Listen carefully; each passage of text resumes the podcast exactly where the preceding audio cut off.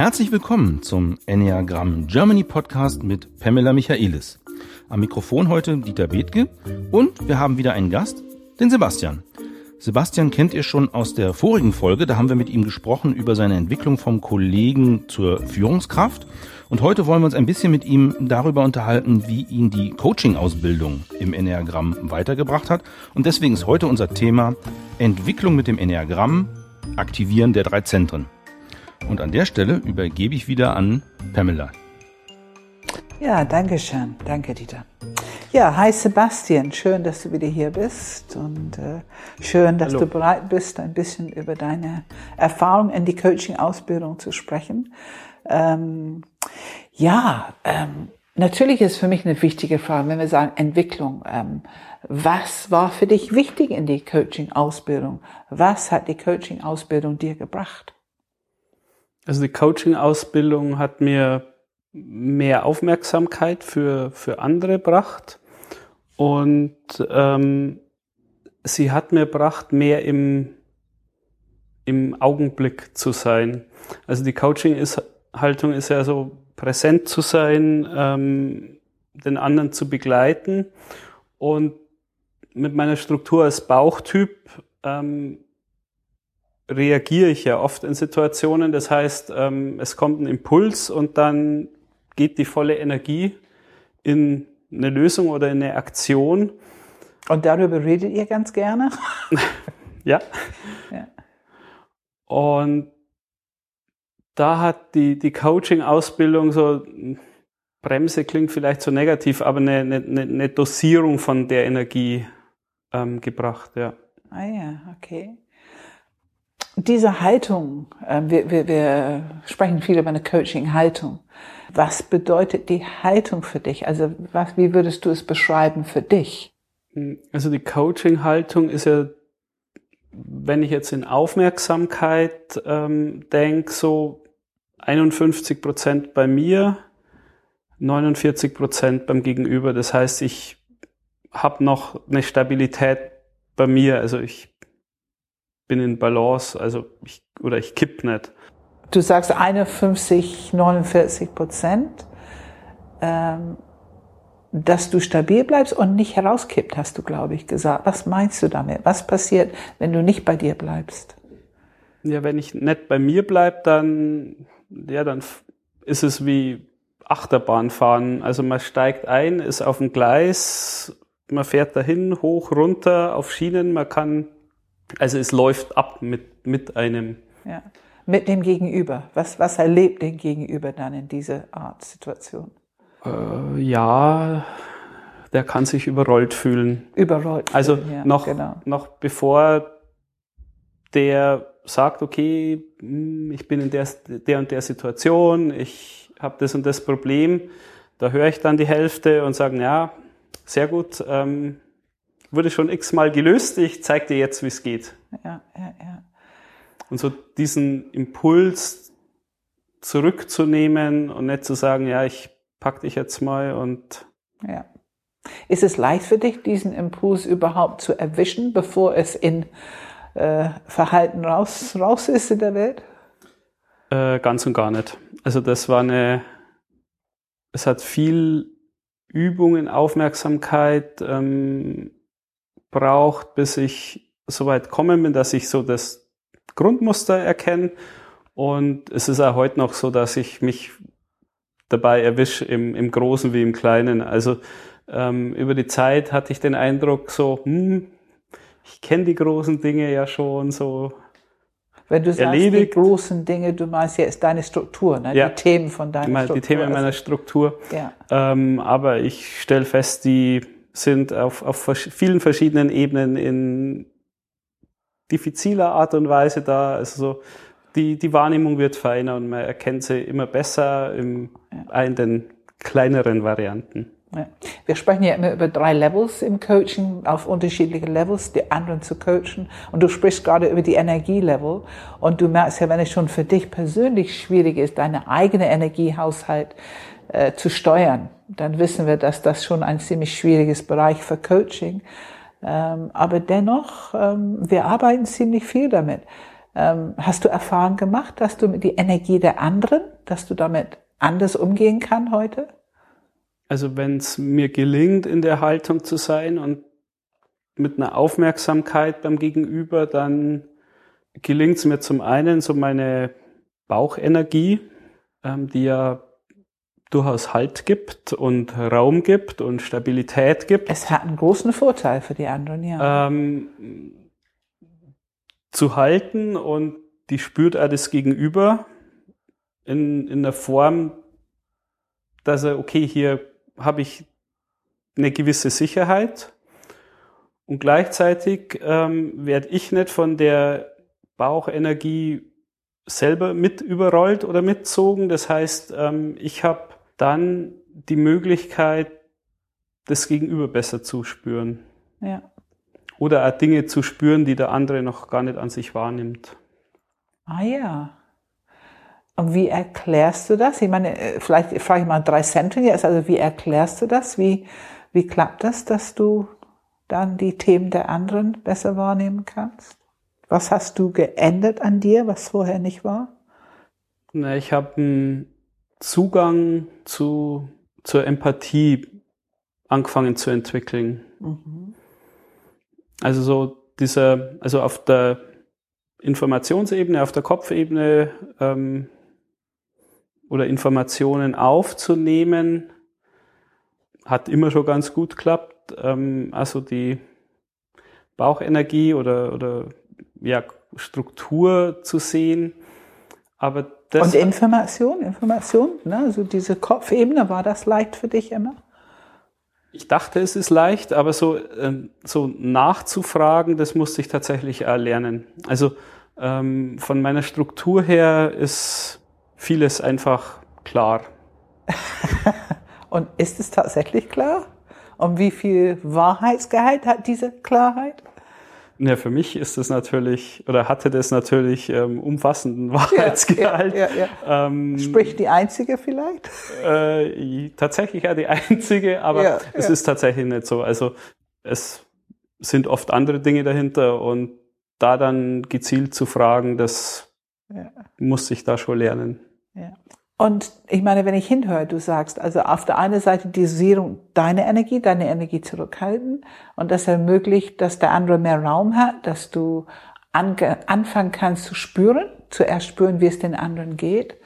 Und ich höre das sogar im Kopfzentrum, da hattest du auch was zu lernen, es fiel dir gar nicht so leicht, Fragen zu stellen. Kannst du das ein bisschen besser erklären? Warum war es nicht so leicht, andere Fragen zu stellen? Und vielleicht zu bestimmten Themen oder für alle Themen. Man in Coaching hast du viel Übung gehabt, du wirst es erkannt haben.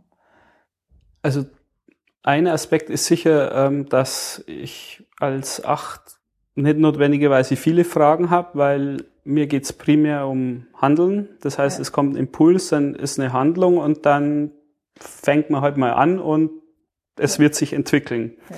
Also jemand kommt mit einem Problem, ich liefere eine Lösung ganz genau. schnell und haben wir unsere Arbeit getan. Haken dran erledigt. Ja, ja. Und im Speziellen ähm, ist ja für, für die Achterstruktur alles, was so Kontrolle wegnimmt ja. oder anderen Kontrolle gibt, eher bedrohlich ja, ja. oder sogar sehr bedrohlich. Das heißt, so ähm, zu emotionaleren Themen war es besonders schwer, Fragen zu finden. Ja. Weil es jetzt also von der, von der Welt und von der Wahrnehmung, in der man lebt, ähm, irgendwie ganz anders ist. Gibt es eigentlich nicht, ne? Ich denke, die achte Struktur, wir erleben das auch in alle Coaching-Ausbildungen, also es kostet viel Arbeit, eine achte Struktur beizubringen, Sprache zu benutzen, Fragen zu stellen, die eigentlich für Herzmenschen tagtäglich selbstverständlich sind. Das ist eine ganz andere Sprache. Da habe ich mal eine Zwischenfrage vom Spielfeldrand. Ja. Ähm, ist es nur bei Achterstrukturen so? mit diesem äh, emotionalen und Fragenstellen beibringen? Oder gilt es für alle Vertreter der Bauch, na, des Bauchzentrums? Na, also es ist sicherlich besonders schwierig für die Achter, denke ich, weil die eben diese äußere Schutz haben und wollen nicht tangiert werden von mhm. anderen. Und auch eine große Herzkraft haben. Also die wissen, dass die schon sensibel im Herzbereich sind, wenn das erstmal zugelassen wird. Aber alle Zentren haben das Problem, es ist ja leicht zu sagen, okay, ich bin Herzmensch, ich muss nur mein Bauch- und Kopfzentrum entwickeln, aber Fakt ist, wir haben tatsächlich extrem wenig Verhalten, was für diesen Zentrum zuständig ist, und wir haben extrem wenig Sprache. Hm. Das ist nicht so leicht. Deswegen sage ich immer, eine von den wichtigsten Sachen in der Enneagram-Arbeit ist, dieses Fragen stellen, hinhören, dadurch lerne ich meine Wahrnehmung zu trainieren dass ich das dann auch mit der Zeit zur Verfügung habe. Und das ist, was ich immer wieder meine mit meine Intelligenz erhöhen, meine Bewusstsein erhöhen. Ich habe, ich bekomme mehr mit und ich habe mehr Sprache zur Verfügung, um mit dem Leben umzugehen, so wie sie gerade ist. Und das kannst du so bestätigen, Sebastian, aus der Coaching-Ausbildung, dass du das damit quasi überhaupt gelernt hast oder besser gelernt hast? Ja, also ich habe sicher etwas mehr Drähte für emotionale Themen oder für oder generell Empathie entwickelt. Je mehr ich mich beobachte, desto mehr sehe ich aber auf der anderen Seite auch so, was noch schön wäre zu haben. Mhm. Ja, ja. Und ich meine, um fair zu sein, es ist nicht leicht zu lernen, oder? Also du hast ja schon gesagt, die Struktur hat Angst davor.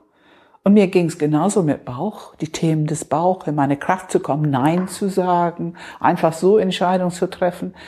Es ist nicht leicht, es, es fordert uns ganz schön heraus. Ne? Es fordert unsere Struktur ganz schön heraus, diese anderen Zentren zu integrieren. Egal, ob ich Kopfherz oder Bauchmensch. Ne?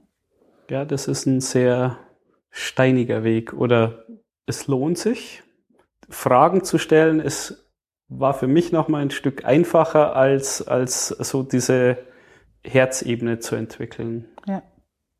Und es braucht viel Übung, ne?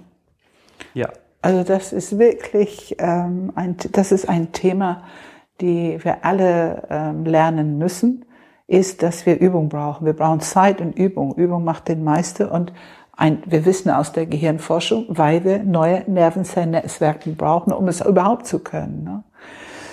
Du hast gesagt, es lohnt sich. Warum lohnt sich das? Was hat sich an deinem Leben verändert? Dadurch, dass du es gelernt hast.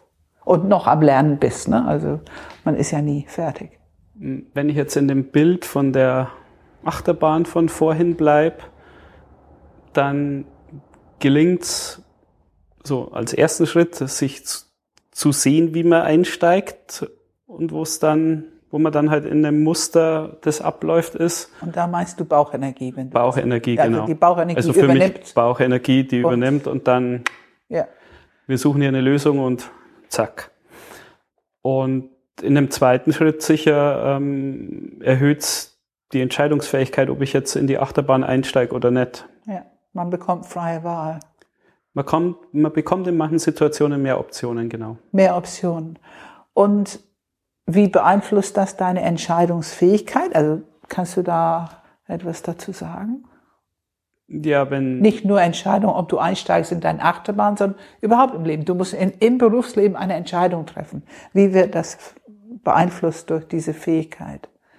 Also ich habe halt mehr Handlungsoptionen oder, in, oder Möglichkeiten in der Situation, weil ich nicht auf einen Impuls reagieren muss oder nicht auf einen Impuls reagiere, sondern weil ich mich zurücknehmen kann und sagen kann, okay, ähm, ja, jetzt fahren wir halt Achterbahn oder nö, jetzt probieren wir was anderes aus. Ja. Und wenn du ähm, sagst, du probierst was anderes aus, ich bin jetzt Beziehungsmensch, ich denke in Beziehung, was meinst du damit? Es, es hängt mit Dosierung von der Energie zusammen. Es hängt auch damit zusammen, gegebenenfalls mehr Informationen zu sammeln für eine, für eine Situation oder für das, was ansteht. Oder in, in persönlichen Beziehungen zu gucken, ähm, ja, was macht es jetzt gerade mit, mit dem Gegenüber oder mit dem anderen, der da gerade mit mhm. drin ist in der Situation. Und was bedeutet das für dich? Du hast ja die Aufgabe als Führungskraft, andere Menschen ihre Entwicklung zu unterstützen. Äh, was bedeutet das für dich? Wie ist es nützlich für dich in solche Situationen? Also ich sehe tatsächlich ähm, mehr Ebenen, in, in denen Entwicklung möglich ist. Aha. Also ist es ähm, jemand, der fachlich eigentlich alles weiß, aber mehr über wie kommuniziere ich Ergebnisse oder wie gehe ich mit Kunden um braucht? Oder ist es jemand, der super mit Kunden kann, aber so im Fachlichen noch nicht sattelfest ist? Also so, es, es gibt ja so verschiedene Entwicklungsfelder, die da nochmal eine andere Aufmerksamkeit bekommen haben. Äh. Meinst du diese drei Felder von die drei Zentren? Also Information, ja. Beziehung ja. und was ist zu tun, Strukturen. Ja, ja, ja. ja. Das fand ich gerade sehr schön. Äh, mir, mir fällt das jetzt erst, wo du es ausgesprochen hast, zum ersten Mal auf, dass die, dass wir reden immer von Bauchzentrum, Herzzentrum und Kopfzentrum, dass man das ja tatsächlich äh, in Tätigkeiten um, äh, umformulieren kann, die ja auch äh, zentrale Relevanz für ein Unternehmen haben. Absolut. Beziehungen Absolut. aufbauen, ins Tun kommen, also es muss ja irgendwas ja. geschafft werden, also es muss produziert werden. Äh, und äh, was war jetzt das dritte beim Herz? Äh, Information, Informationen zu beschaffen, genau. Und ja. Strukturen und, ja. und Handlung. Ja. Und die hängen immer miteinander zusammen. Und es ist echt, also ich sehe oft blitzschnell, wenn ich in ein neues Team komme und eine neue Situation, ich sehe oft blitzschnell, welches Zentrum fehlt. Okay. Äh, und dann wow. ist das schon ein Entwicklungspunkt, ähm, zu gucken, was braucht es, damit diese, diese, dieses Feld dann auch integriert wird. Ähm, und es kann zum Beispiel, kommt ein Team ins Probleme und die haben sich immer gut verstanden und plötzlich sind große Probleme. Und dann aus das, was ich höre, bekomme ich mit, der einzige Mensch, der will ich Beziehungsherz, Beziehungsmensch war der Führungskraft und die ist gerade weg. Und ein mhm. neuer Führungskraft, Kopfmensch. Und jetzt ist das ganze Team irgendwie ein bisschen Aufruhr, weil diese, dieser Aspekt fehlt einfach. Da ist ja auch noch was eben für Organisationen äh, drin in dem Thema Enneagramm. Merke es ist gerade. überall. Diese ja. Themen sind wirklich überall im Leben. Wie du kommunizierst mit deinen Kindern, mhm. wie du Wissen vermittelst, auch wie wir diese Podcasts machen. Ne? Also ich achte auf diese drei Bereiche äh, in allem, weil es einfach überall relevant ist. Und wenn ein Bereich fehlt, dann hat es einen Mangel. Ja. Kann es eine Mangelerfahrung sein. Ne? Wir haben heute mitten in der Folge äh, schon mal ganz kurz was gehört zum Thema, man muss es üben. Ja.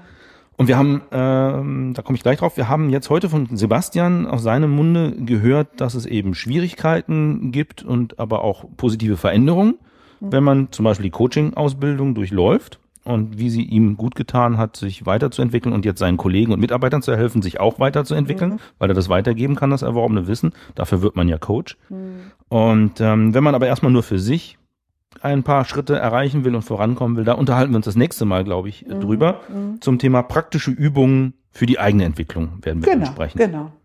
Ja, das ist doch super. Das klingt nach einem Plan. Ich danke euch ganz herzlich. Vielen Dank, Pam. Vielen Dank, Sebastian, dass du heute nochmal bei uns warst und nochmal so ein bisschen Einblicke gegeben hast. Ich glaube, das hat vielen weitergeholfen. Mir ja. gerade auch, wie ich ja. gemerkt habe. Das ist doch super. Ja, vielen herzlichen Dank. Ja, es macht Spaß. Danke, Sebastian. Es, es macht mir immer wieder Spaß, dich zu interviewen. Ich finde es immer besonders schön, weil ich weiß, ich habe einen Gegenüber, der kein klassischer Teilnehmer bei uns ist. Also Mathematik, Statistik, Big Data, das sind nicht immer die, man, von der Vorstellung her, das sind nicht immer die Menschen, die besonders gerne zu solche Seminare kommen. Aber wir haben schon einige und ich finde, du bist immer ein sehr schönes Beispiel dafür, dass das durchaus eine Bereicherung sein kann. Ne? Danke. So, und jetzt haben wir also nochmal klar gemacht, mit wem wir hier gesprochen haben. ja. Wer die letzte Folge nicht gehört hat mit Sebastian, er ist Mathematiker und Statistiker. Darauf hast du jetzt gerade ja noch genau, genau, genau, genau, Um das Wort Nerd zu vermeiden. Ne? Das wollten wir ja nicht mehr sagen. Ich habe nur gedacht. Nein, gut. Vielen Dank ja. und bis zum nächsten Mal. Ja, Dankeschön. Danke, Dieter.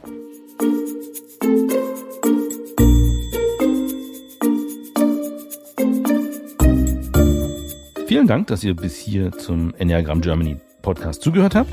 Auch diese Folge wurde von Pamela Michaelis und Dieter Bethke moderiert. Und wir freuen uns, wenn ihr das nächste Mal wieder reinhört. Wie gesagt, wir werden uns demnächst mit praktischen Übungen für die eigene Entwicklung beschäftigen. Bis dann. Tschüss.